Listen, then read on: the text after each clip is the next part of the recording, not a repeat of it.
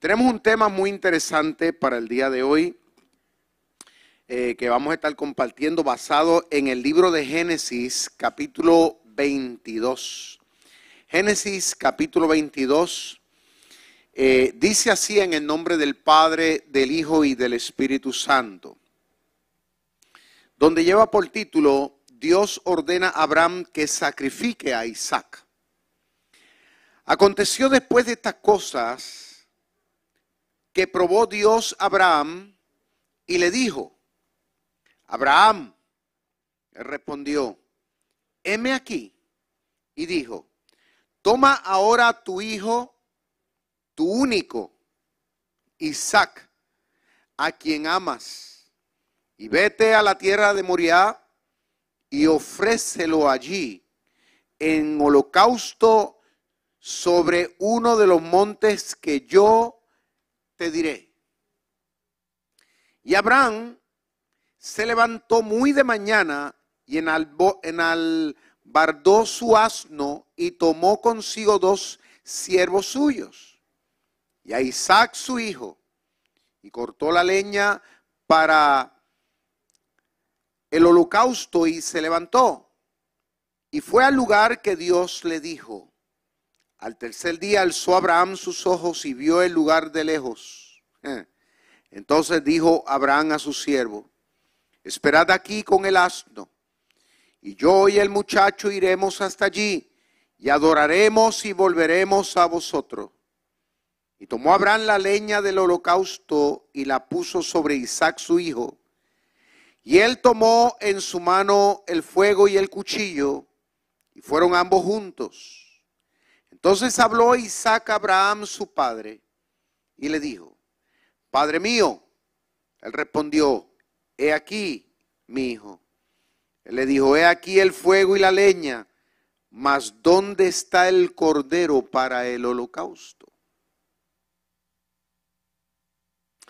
Y respondió Abraham, Dios se proveerá de cordero para el holocausto, hijo mío e iban juntos. Y cuando llegaron al lugar que Dios le había dicho, edificó allí Abraham un altar y compuso la leña y ató a Isaac su hijo y lo puso en el altar sobre la leña. Y extendió Abraham su mano y tomó el cuchillo para degollar a su hijo. Entonces el ángel de Jehová le dio voces desde el cielo y dijo, Abraham, Abraham. Y él respondió, heme aquí.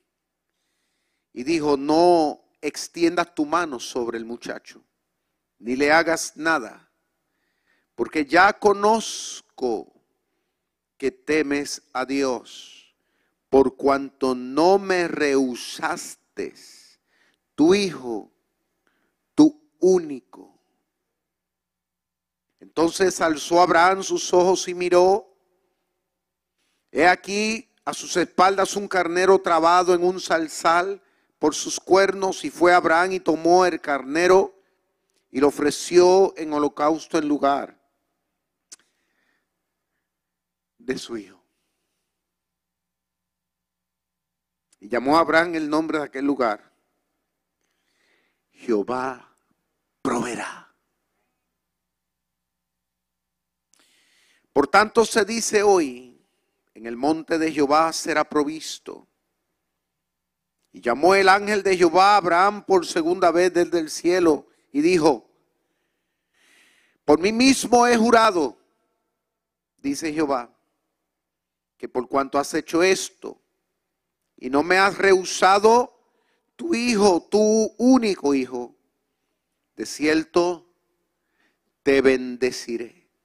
Uh y multiplicaré tu descendencia como las estrellas del cielo y como la arena que está a la orilla del mar. Tu descendencia poseerá las puertas de sus enemigos. Y en tu simiente serán benditas todas las naciones de la tierra por cuanto obedeciste a mi voz. Y volvió Abraham a sus siervos. Y se levantaron y se fueron juntos a Berseba. Y habitó Abraham en Berseba. Y aconteció después de estas cosas que fue dada noticia a Abraham diciendo, he aquí también Milca ha dado a luz hijos, Anacor tu hermano, Uz su primogénito, Bus su hermano Kemuel, padre de Aram, Kesat, Aso, Pildas, Hilfa y Betuel. Y Betuel fue el padre de Rebeca, y estos son los ocho hijos que le dio a luz Milca, de Nacor, hermano de Abraham. Y su concubina, que se llamaba Reuma, Dio a luz también a Teba, a Am, Tajas y a Maca. ¿Cuántos adoran al Señor? Un aplauso a Jehová, hermano. Yo creo que Dios se merece un fuerte aplauso.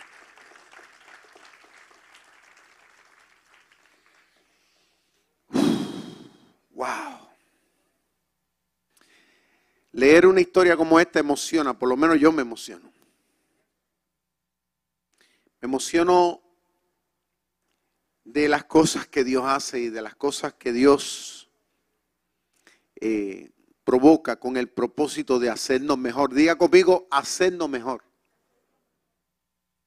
El tema del mensaje de hoy es, si quieres lo máximo, tienes que entregar lo. Yo te invito a que hagas esta oración conmigo. Voy a repetir otra vez. Señor, si quieres lo máximo, y yo estoy seguro que todos los que están aquí, todos los que nos ven a través de las redes sociales, tendrán que decir amén a eso, porque un ser humano, ¿verdad? Normal, aspira a cosas mejores en la vida, ¿cierto o no? Pues por lo tanto, si nosotros queremos lo máximo, esta historia. Carga la fuerza para enseñarnos, y es a usted, es a mí, para enseñarnos de que aquí en el siglo XXI, hoy día que estamos viviendo, todavía Dios espera que nosotros aprendamos a entregar lo máximo. Hubo un amén por ahí medio aisladito. Quiere decir que la mayoría necesita esta palabra. ¿Cuántos adoran a Dios? Créalo, yo también lo necesito. Ahora, es interesante ver cómo este tema de lo que es la entrega total, repitan conmigo, entrega total. Este tema se repite a través de toda la Biblia en distintas ocasiones. Y a través de la historia o vivencia de muchos personajes a través de la Biblia, que pudiéramos mentar muchísimos, entre ellos, por ejemplo, el mismo salmista David, que llegó a ser rey en Israel por poco más de 40 años. Pero cuando usted va a hacer un análisis de la vida, de las experiencias de este hombre de Dios, se necesitó que él aprendiera literalmente a entregarle todo en las manos de Dios. Y así sucesivamente, cuando usted estudia la vida de muchos reyes, de muchos profetas, siervos, siervas del Señor, incluso de la misma nación de Israel. No fue una opción era una necesidad, un requisito indispensable. Dios esperaba, Dios quería enseñarles a ellos lo importante de este principio de lo que es la entrega total. No estamos hablando parcial. Que es lo que comúnmente los seres humanos a veces entienden y que muchos cristianos en el siglo 21 están viviendo una fe parcial. Cuando vamos a hacer un análisis, un estudio sincero, real, un exégesis, sin hipocresía, nos vamos a dar cuenta de las exigencias de lo que realmente Dios espera de todos aquellos que nos alineamos con Él. ¿Puedes decir amén conmigo? Ahora, en la mañana de hoy, aparte de todas esas historias que pudiéramos hablar, nos vamos a enfocar en una en particular de la cual hemos leído aquí y es, en este caso, la experiencia de este gran patriarca de la fe llamado Abraham. Ahora, antes de ir de lleno a que podamos, podríamos decir, dilucidar un poco la temática, hay, que señalar algo bien importante aquí. Y fue el hecho de que siendo Abraham un hombre ya anciano, un hombre viejo, que podríamos considerar ya pasado de la edad normal para tener una descendencia, Dios que es un Dios de amor y de misericordia y Dios que es un Dios fiel y que no se queda con nada de nadie y que bendice, escúchame bien, a los que le son fieles. A pesar de todas las contrariedades que pudiera tener Abraham en su vida, Dios lo coronó dándole lo que él tanto anhelaba de la vida y era un hijo, al cual le llamó Isaac. Ahora, cuando usted va a ver el contexto desde Arán, de donde él vino, donde Dios llamó a Abraham, Abraham era un hombre rico. Pero estoy hablando rico en el verdadero sentido de la palabra. O sea, no era un hombre pobre, miserable, no era un mendigo. Era un hombre que tenía propiedades, tenía esclavos. O sea, el hombre estaba bien parado. Podríamos decir materialmente hablando, él lo tenía todo. Tenía una esposa hermosísima, tanto así que dice que no había una mujer más hermosa que la esposa de Abraham. O sea, el hombre vivía guillado. Él se pasaba posteando ahí la foto de su mujer por Facebook. Y le gustaba todos los likes y comentarios que le daban. Él se paseaba orgullosamente con su, con su esposa y es que todo el mundo dice, esa es la esposa de Abraham. Yo le estoy añadiendo un poquito de pique a la historia, ¿no? Lo cierto es que Dios lo había bendecido grandemente. Era un hombre que tenía reputación, tenía tierras. Es más, ¿qué no tenía? Cuando él estaba en Arán, en un principio no tenía necesidad de salir de allí a buscar nada. Cuando él sale en obediencia a Dios, dice que llevó consigo todo, es más, llevó de sobra. Él estaba bien parado, como decimos nosotros acá. Era un hombre que ante la sociedad, podríamos decir, era, era la envidia de la época. Joven, emprendedor, con un gran futuro por delante. Pero había algo que no tenía. Y que posiblemente muchos de sus contemporáneos le sobraba. Porque las familias de, de esa parte del mundo tienden a ser numerosas. Y particularmente me supongo yo en ese entonces que no habría control de natalidad. O sea, las familias eran a veces de 10 y de 15, como sucedía antes aquí en Puerto Rico. Y no hay un orgullo para un hombre, para una mujer, digo, en su momento, ¿no? En todo matrimonio, en toda familia, es tener un cuadro de familia.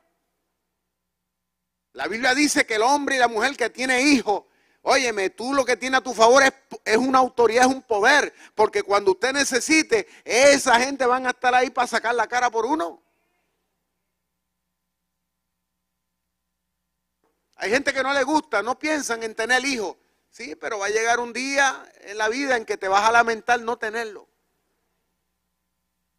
Pero lo cierto es que Abraham sabía y en ese sentido se sentía mal, se sentía miserable.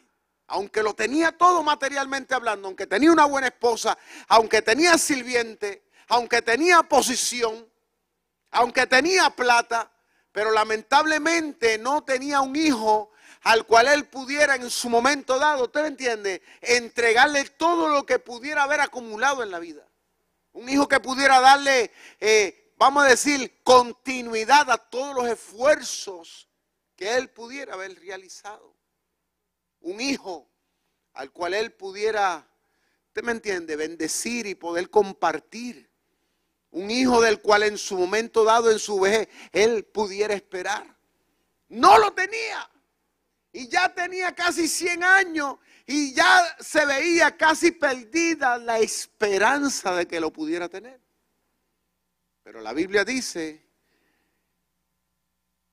que Dios que es tan bueno y es tan misericordioso y quien es dueño de los tiempos, en su momento Dios le concedió un hijo. ¿Cuántos adoran al Señor? En otras palabras, que Dios rompió parámetros. Porque cuando Dios te va a bendecir, escúchame bien, cuando es el tiempo tuyo de brillar, nada podrá detener. Puede dar un fuerte aplauso al Señor, nada puede detener.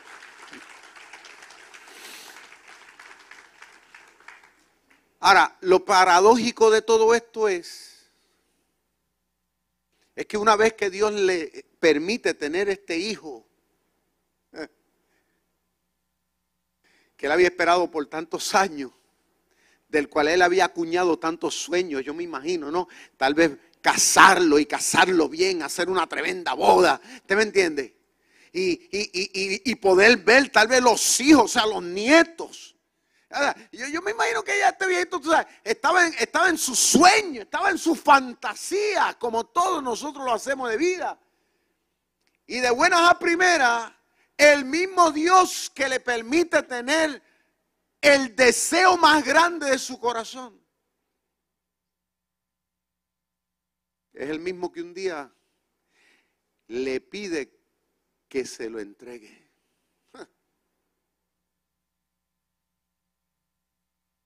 Cuando yo estaba leyendo la historia, por eso usted vio que se me, se me entrecortó eh, la voz porque me parecía ser yo estar en el lugar de él. ¿Usted se imagina que después que Dios te conceda lo que tanto tú quieres, lo que tanto tú esperas y que de buenas a primera hora Dios cambia aparentemente los planes y que Dios te lo quiera quitar? Digo, para cualquier persona racional o normal, eh, eso hubiera sido objeto de, de una pelea con Dios, ¿tú me entiendes? De una negación. Es más, hacer lo mismo que hizo, que hizo Jonás, montarse uno en un barco y salir corriendo por otro lado. Es más, esconder al muchacho, usted sabe. Yo estoy seguro que nosotros todos los que estamos aquí, aún los que nos ven a través de las redes sociales, hubiéramos entrado en una perreta espiritual con Dios. Hubiéramos dicho, no, esto tiene que ser el diablo. Esto no puede ser de Dios. ¿Cómo es posible? que ahora una voz me esté diciendo a mí que yo entregue a mi hijo. Eso para nada puede ser de parte de Jehová, porque si Dios me dijo y si Dios me lo prometió, ¿cómo ahora me lo quiere quitar?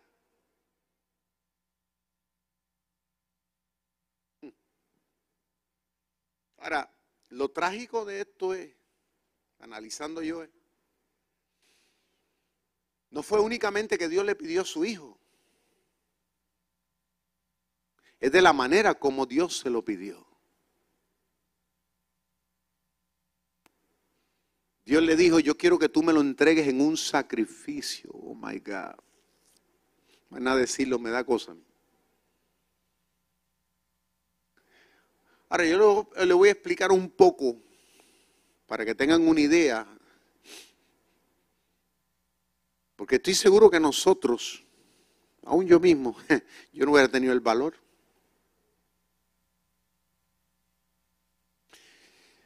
Dios le dice, yo quiero que tú lo cojas y me lo, lo degolles. Perdonen lo gráfico, pero era lo que Dios le dijo. Sobre un altar dejes que su sangre se derrame. Y luego yo quiero que tú lo prendas en candela.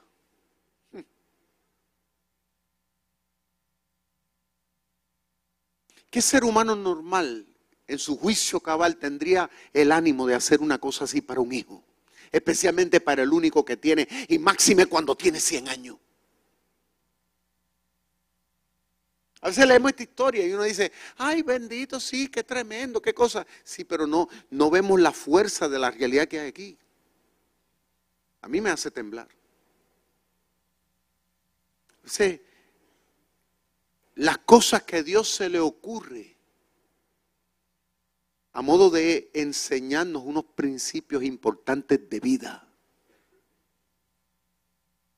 A los extremos que muchas veces Dios está dispuesto a ir y a desafiarnos para sacar lo mejor de ti y para sacar lo mejor de mí.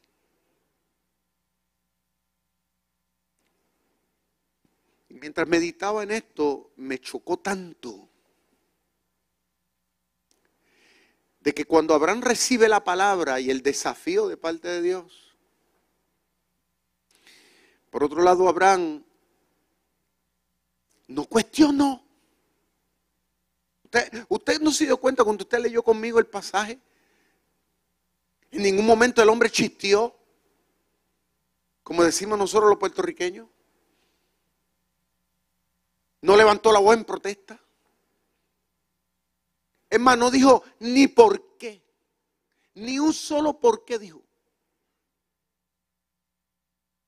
Ahora, yo, yo, yo mientras analizaba esto y trataba de estar en el lugar de él, yo me puse a pensar que posiblemente con su boca él no dijo nada. Pero me imagino que dentro de lo más profundo de su corazón, él habría tenido muchas interrogantes. No quiso exteriorizarla. Pero estoy seguro que su mente, que es la mente suya y la mente mía, estaría atravesando por muchas cosas. Pero la Biblia dice que cuando Dios le habló y le, y le dijo esa palabra, quiero que tomes a tu hijo al que tú amas. Fíjate que si Dios sabía lo mucho que ya Abraham estaba atado sentimentalmente con ese muchacho. Al hijo que tú amas. En otras palabras, en el cual ya tú tienes tus sueños, tus anhelos, tus aspiraciones. Quiero que tú me lo entregues ahora en un sacrificio. Y Abraham, ni tonto ni perezoso, tomó la palabra y a pesar de, hizo los preparativos y salió camino a los días a sacrificar a su hijo. Ahora, cuando usted lee el contexto, hay otro detalle aquí. Y es que Abraham no le dijo nada a su esposa de lo que iba a hacer con su hijo.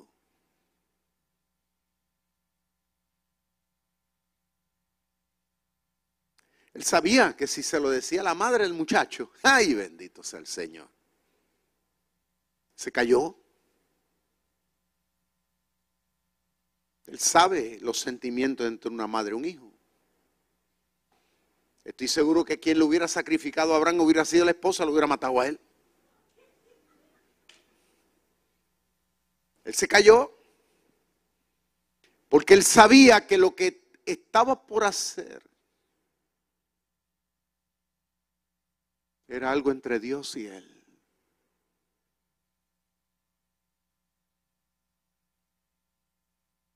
Hay cosas en este tiempo presente que Dios está queriendo hacer y es entre tú y Dios.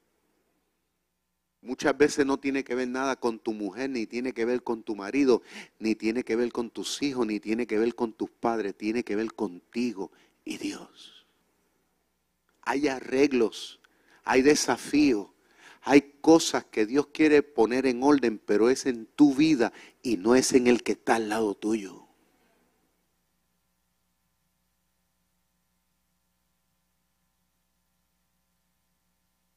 Porque Dios es un Dios personal.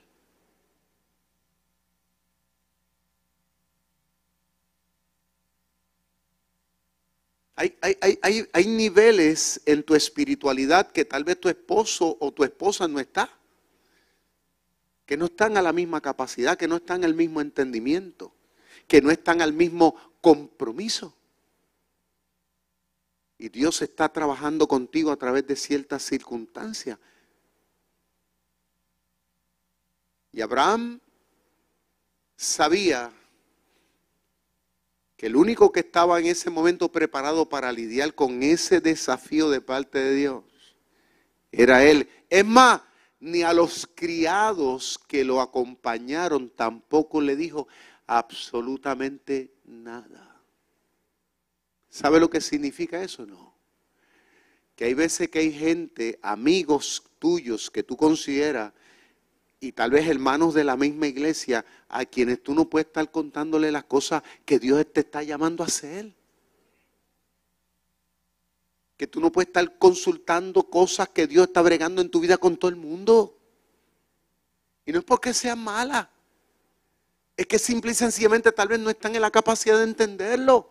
Y van a comenzar a, ponerte cuestionamientos y cosas en tu mente que luego te podrán hacer cambiar de parecer.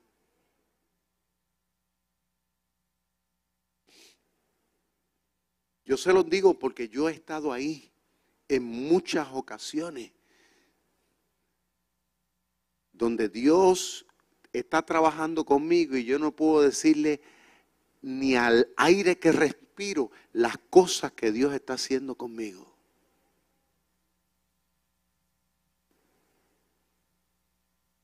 ¿Cuántos adoran a Dios? Dios me está hablando y yo sé que Dios nos está hablando a todos aquí hoy.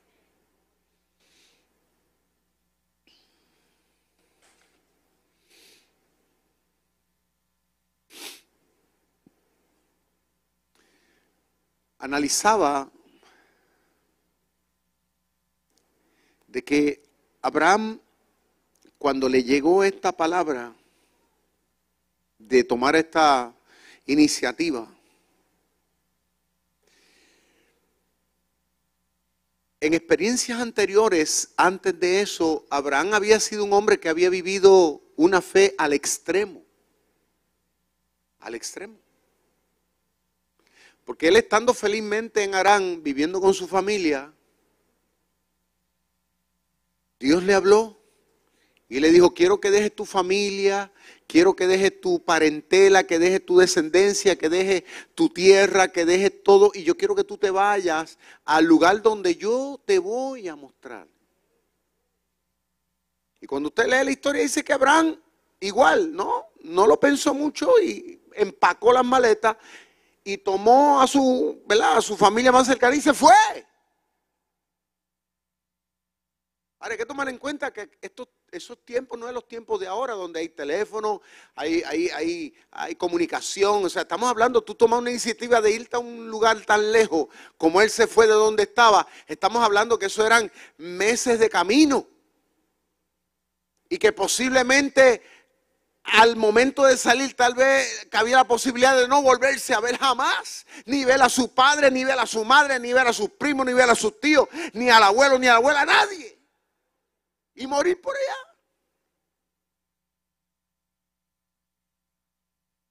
Sin embargo, cuando este hombre llamado Abraham escuchó la voz de Dios en aquella ocasión, de igual, de una forma ciega, sin cuestionamiento, se fue y comenzó a obedecer a Dios.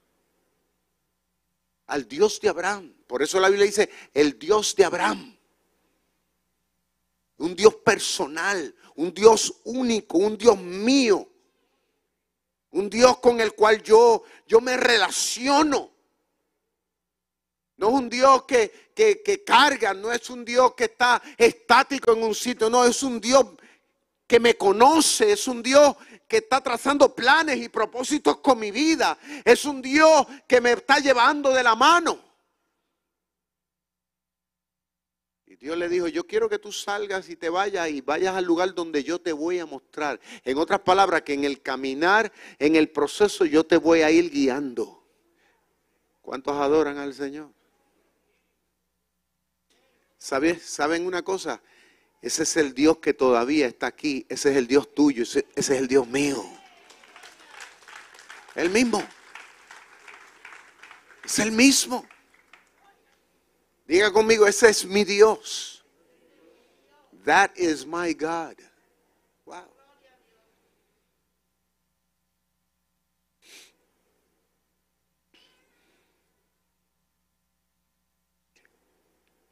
Si pudiéramos tal vez buscar una palabra en el diccionario con la cual nosotros pudiéramos hasta este momento definir la vida de este hombre llamado Abraham es una, yo, yo diría que es obediencia. Ahora, la palabra obediencia no es una palabra, como dije al principio del mensaje, con condición. Cuando hablamos de obediencia es hacer lo que dice la autoridad, aunque yo no quiera, aunque yo no entienda, aunque no tenga la disposición, pero yo lo tengo que hacer.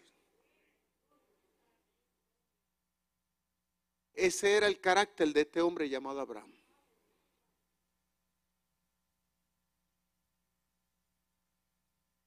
Él se movía hacia el cumplimiento de una orden. Él no dejaba que sus sentimientos, que sus pensamientos se interpusieran en el sentido de obediencia. Eso tiene que dejarse aparte. Eso tiene que estar allá. Abraham sabía que si su autoridad le decía, tírate por ese rico, él tenía que tirarse. Pero interesante que cuando vemos el diálogo, cuando Abraham va caminando con el muchacho, que ya había dejado los criados allá, y le dijo, quédense aquí porque vamos a volver. El muchacho Isaac le dice, y está el fuego, está la leña, ¿y dónde está el sacrificio? Viste que ese muchacho eh, tuvo la malicia de que aquí algo raro estaba pasando. Y Abraham le dijo estas palabras a su hijo, le dice, Dios proveerá. ¿Ustedes no se dan cuenta de la fe de este hombre? O sea, fe significa que yo determino unas cosas en mi corazón y en mi mente como si fuesen una realidad. O sea, yo veo a Dios actuando de una manera, aunque mis ojos físicos no lo ven, pero en mi espíritu, yo por fe entiendo que Dios está ahí metido. Ese es Abraham. Abraham había, había ya de una manera predeterminada, había en su mente ya de lo que Dios iba a hacer, aún sin él haberlo visto. ¿Usted no cree que eso es un desafío para nosotros en este tiempo? Tratar de ver a Dios de esa manera. No esperar a que las cosas sucedan para tratar de entender, no, es que antes de, ya yo sé y en mi corazón de que Dios va a cambiar las cosas, de que Dios va a hacer esto, de que Dios va a hacer aquello, de que Dios está en control. No es saber que de dónde sale Dios, no es que Dios ya está metido en la situación conmigo. Yo siento la gloria de Dios aquí.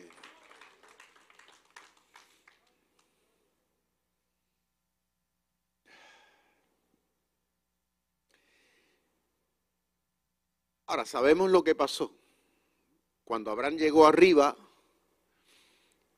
iba a hacer lo que iba a hacer, que iba a entregar a su hijo. Cuando levanta el cuchillo, recibe la voz que le dice, no hagas daño al muchacho. En otras palabras, Dios le estaba enseñando a Abraham una gran lección. No era que Dios quería ver hasta dónde Abraham podía llegar, pues Dios sabía, Dios conoce todas las cosas. Dios quería afirmar la fe en Abraham. Las pruebas que Dios permite en nuestra vida no es para Dios, son para ustedes. Dios quiere sacarte mollero espiritual. Para que cuando tú hables, tú no hables en el nombre del Dios del pastor Víctor Vázquez, no, tú hablas en el nombre del Dios tuyo. ¿Cuántos adoran al Señor? ¿Eh? De tu Dios. Ahora,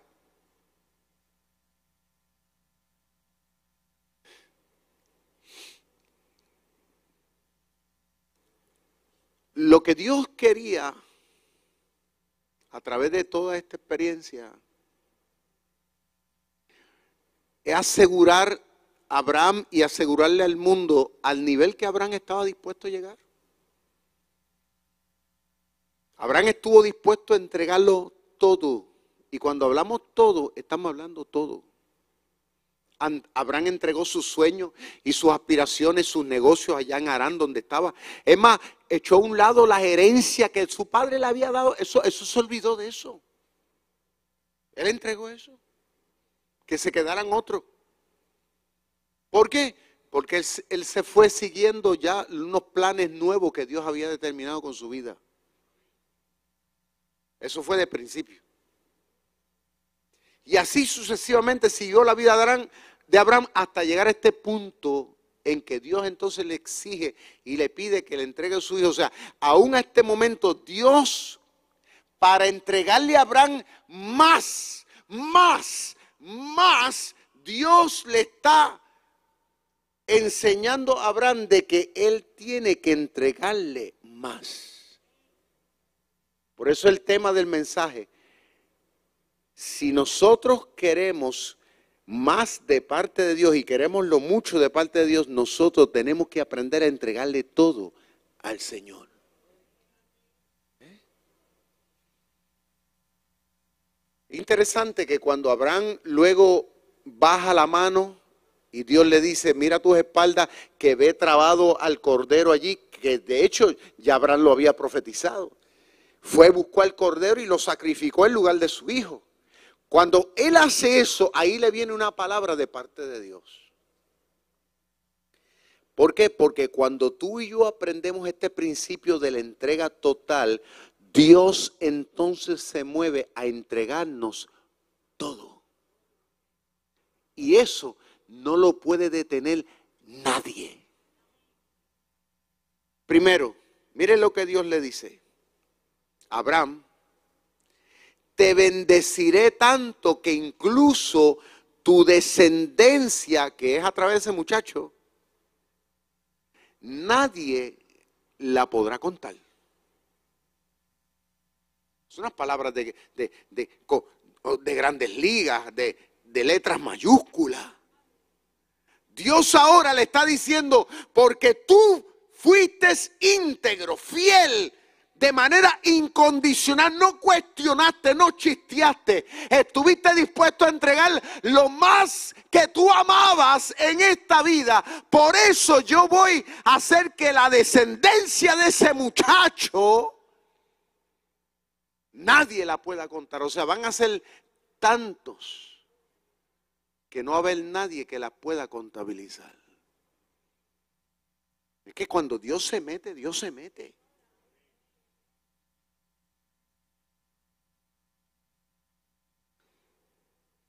Esto es un principio que aún todavía nosotros los cristianos tenemos que prestarle mucha importancia. El principio de la entrega total, no parcial, total. ¿Eh? Abraham paso por paso lo fue llevando, paso por paso en su vida lo fue llevando y lo fue demostrando en una, en una cosa y en la otra, hasta llegar a este punto. Y cuando Dios se cercioró de eso, Dios entonces abrió las ventanas de los cielos a favor de Abraham. ¿Por qué? Porque Cuando tú le demuestras a Dios que tú no tienes cuartos oscuros, Dios también te demuestra que contigo tampoco los tiene. ¿Cuántos adoran a Dios? Puedes darle un aplauso fuerte a Dios.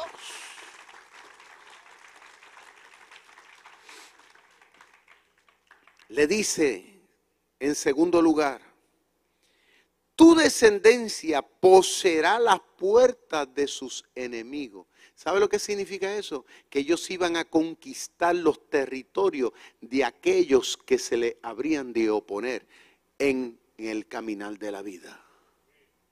Que Dios habría de pelear la batalla por ellos de que Dios se encargaría de cambiar escenario, aún por más difíciles y por más extraños que parecieran, Dios se iba a encargar de hacer de lo imposible posible, porque porque ellos no van a ir solo, porque Dios peleará con ellos. ¿Cuántos adoran a Dios?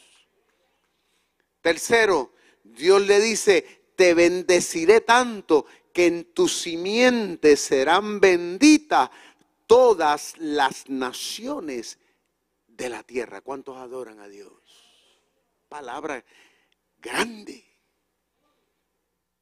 O sea, todo lo que trajo a, a, la vida de Abraham, al nombre de Abraham, el hecho de él demostrarle a Dios que no tenía reserva.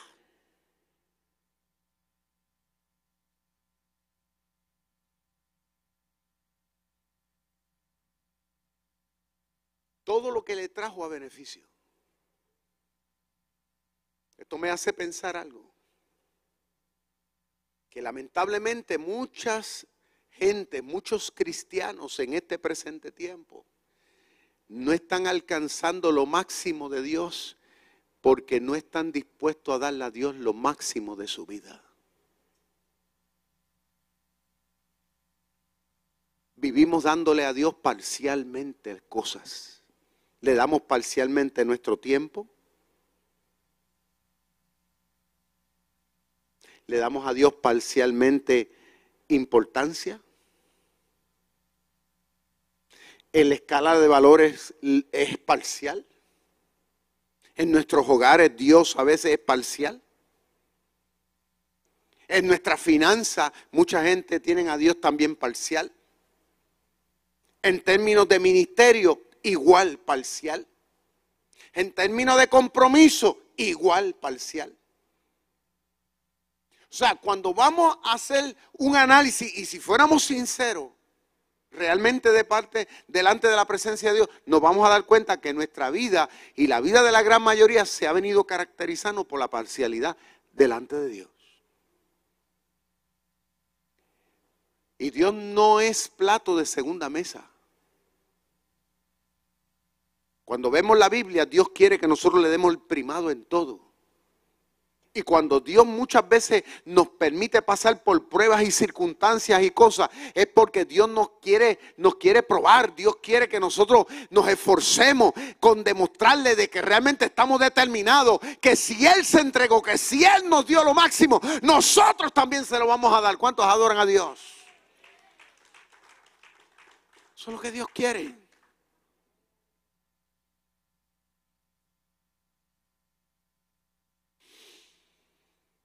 me hice la pregunta mientras estaba preparando este mensaje. Y yo dije, Víctor Vázquez, ¿tú le tienes reservas a Dios? O sea, una reserva es cosas que tú tienes guardadas en oculto, pero que, tú dices, no, esto, esto es mío, esto no lo comparto con nadie, esto no quiero que nadie lo vea. Es que vean esto, que compartan esto, pero esto no. O sea, yo, yo, voy a llegar hasta un punto en ciertas cosas, Señor. Voy a hacer esto, pero en esta área, tú sabes, yo no quiero que tú te metas. Yo mismo me preguntaba. Porque a veces inconscientemente tenemos nuestra reserva.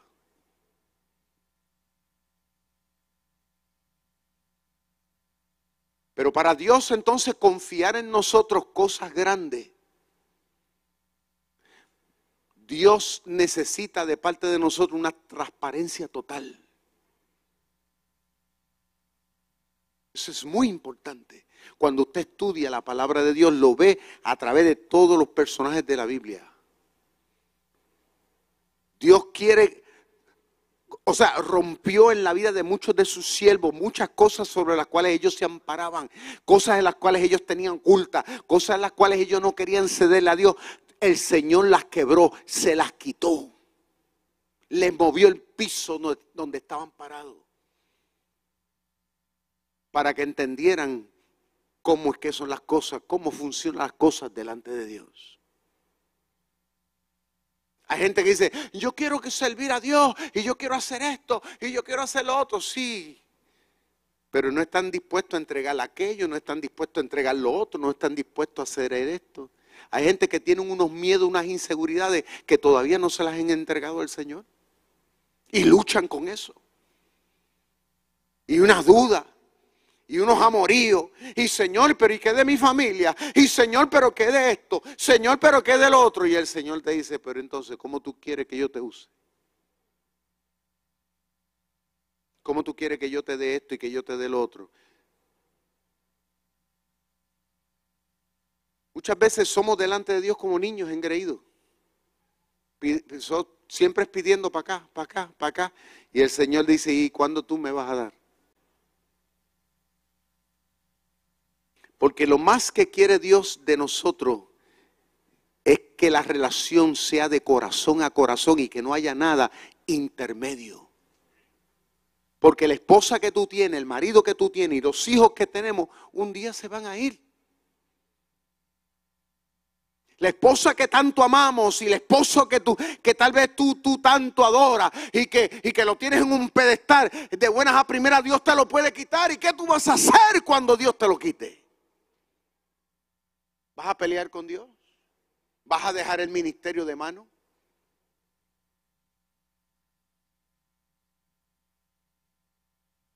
Hay cosas en la vida que son efímeras. Pero Dios desea nuestro corazón.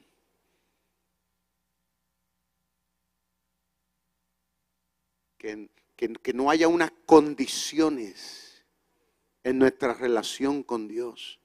¿Cuánta gente no han entrado por estas puertas en el transcurso de los años y cuando han venido unas crisis a su vida y unas pruebas grandísimas, ahí por la misma puerta que entraron, por esa misma puerta se han regresado?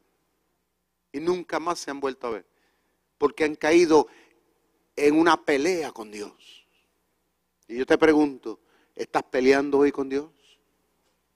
Pues no pelees. Entrégale todo para que Dios te dé todo. Alaba lo que Él vive.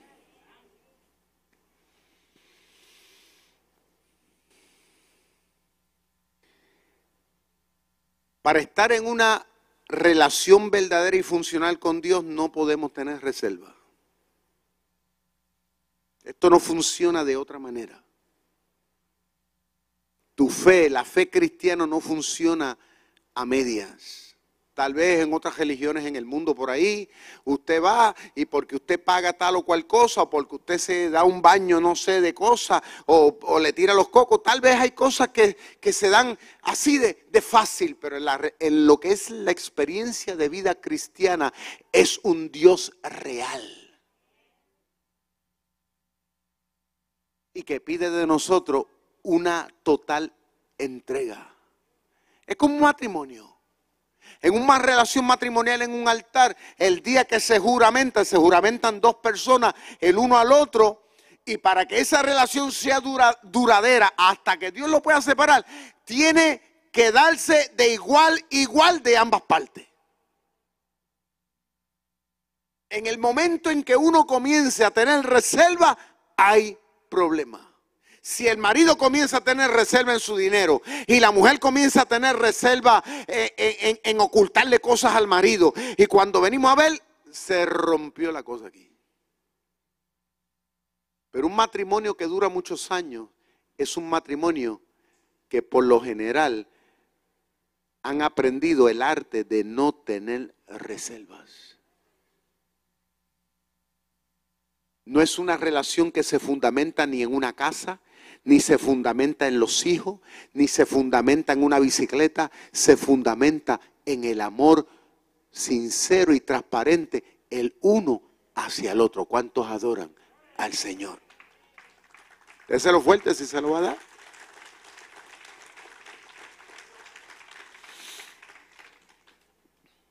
La clave del favor y la clave de la bendición está en la obediencia caracterizada por una entrega total. Leía yo los evangelios y mientras analizaba los evangelios, Mateo, Marco, Lucas y Juan, estos escritos resaltan la historia de cómo Dios, el Dios de Abraham, unos años más luego, entrada en la historia, estuvo dispuesto en beneficio de la raza humana de hacer algo que podríamos decir que fue igual que lo que Dios le pidió a Abraham. Y que fue precisamente en el mismo monte donde Dios le dijo a Abraham que entregara a su hijo.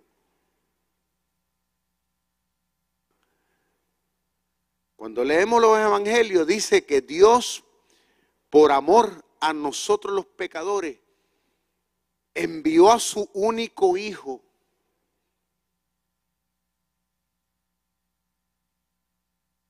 En un sacrificio allá en la cruz del Calvario, lo entregó. Para que todo aquel que en él crea no se pierda, sino que tenga la vida eterna. La Biblia dice que Dios entregó al único, al primogénito. Lo entregó. En otras palabras, que Dios no nos exija a nosotros, nunca nos exigirá a nosotros algo de lo cual Él mismo nunca estará dispuesto a hacer. Lo que hizo Abraham fue un prototipo de lo que Dios iba a hacer.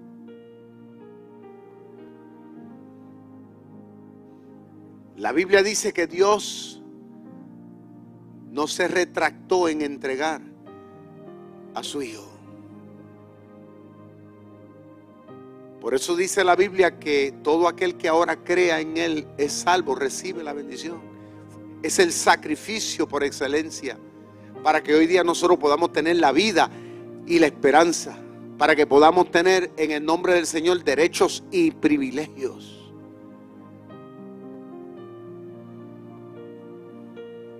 Estaba analizando el día miércoles cuando el pastor asociado estaba dando un estudio aquí acerca de aquel momento cuando Jesús le dice a los apóstoles que cruzaran el mar de Galilea a unas horas entrada en la noche. Y dice que junto a esa barca iban otras barcas y cuando ya se encontraban a mitad de camino, estando Jesús durmiendo en la barca con los apóstoles, se desató una tormenta inesperadamente, tanto así que a ellos les pareció que iban a morir. Entraron en pánico. Y cuando entraron en pánico, levantaron al Señor. Señor, levántate. No te da cuidado que perecemos. El Señor se levantó, reprendió los vientos y todo quedó en calma.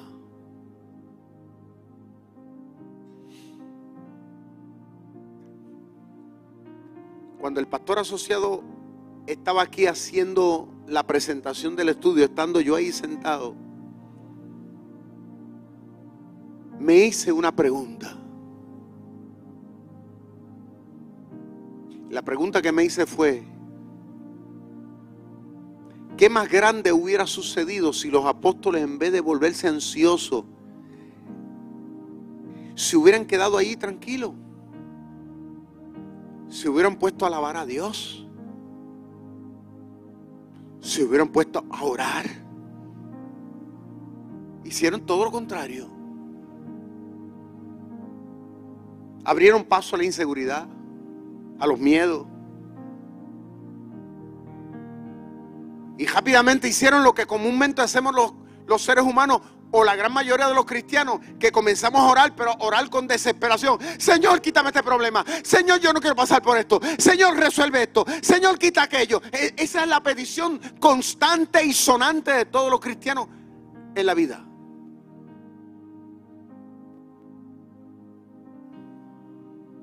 Pero yo me pregunté, si ellos se hubieran quedado tranquilos allí, ¿qué hubiera pasado? de qué forma ellos hubieran visto las maravillas del Señor, porque estoy seguro que los vientos ni las aguas hubieran iban a matar a Cristo porque Cristo estaba allí. Cristo estaba metido en esa barca. Y si Él estaba allí, la fuerza de la naturaleza no iban a, a ir en contra de la vida misma de Cristo. ¿Por qué? Porque Él es el creador. Y la creación no es más que el que la crea. Escuchen bien.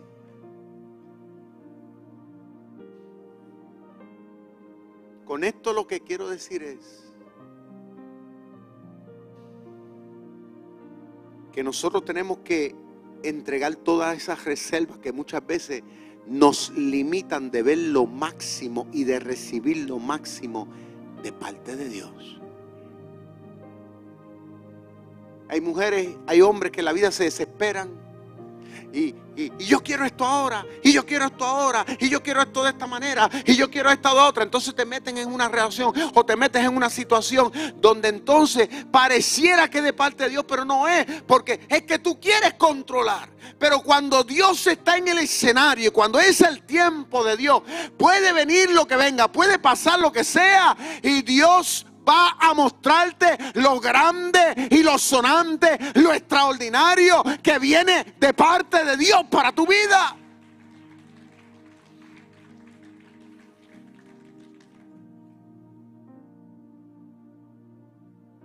La pregunta que yo quiero hacerle a todos aquí hoy, antes de finalizar, es, si Dios estuvo dispuesto a entregarlo todo, ¿Estamos nosotros dispuestos a hacer lo mismo en este tiempo?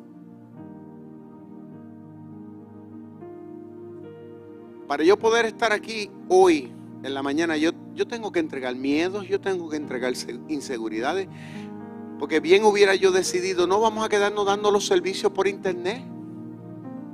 No nos vamos a exponer a tantas cosas, esto, lo otro, y vamos a seguir así. Y que pudiera pasar un año y pudiera pasar dos años y tranquilo.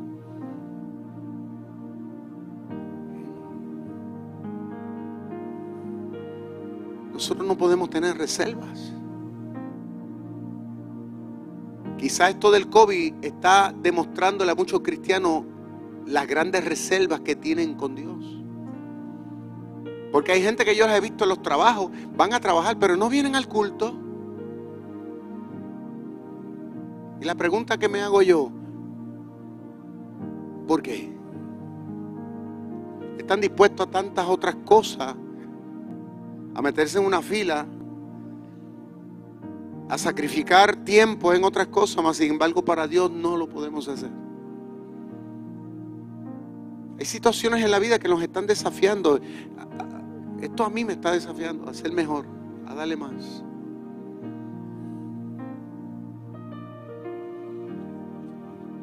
Termino diciendo, para recibir todo, diga conmigo todo, tenemos que entregarlo todo. Hay que entregarlo todo. Tengo que entregar mi tiempo. Tengo que entregar mis sueños. Tengo que entregarle a Dios mi familia. Tengo que entregarle a Dios mis problemas. Tengo que entregarle a Dios lo más mínimo para que Dios entonces se encargue de abrir las ventanas como Él quiera abrirlas. Y déjeme decirle, yo lo estoy viviendo en este tiempo. Yo sé que usted llegó aquí hoy y todavía hay muchas cosas que usted tiene que aprender en este caminar. Pero lo más importante que Dios quiere que usted aprenda aquí hoy es el principio de la entrega total. Entregarle el corazón a Dios. Y cuando hablamos de entregar el corazón, estamos hablando de entregarle todo. Porque hay, uno está dispuesto a entregar dinero en un momento dado. La gente está dispuesta a hacerlo, ¿no? De una forma benéfica. Mucha gente entrega dinero a obras sociales en la vida, pero hay algo que no entregan. Es el corazón. Cuando uno le entrega todo, eso te lleva a otro nivel delante de los ojos de Dios. Fue lo que Dios quiso hacer con Abraham. ¿Eh? Y Dios lo quiere hacer contigo en el día de hoy.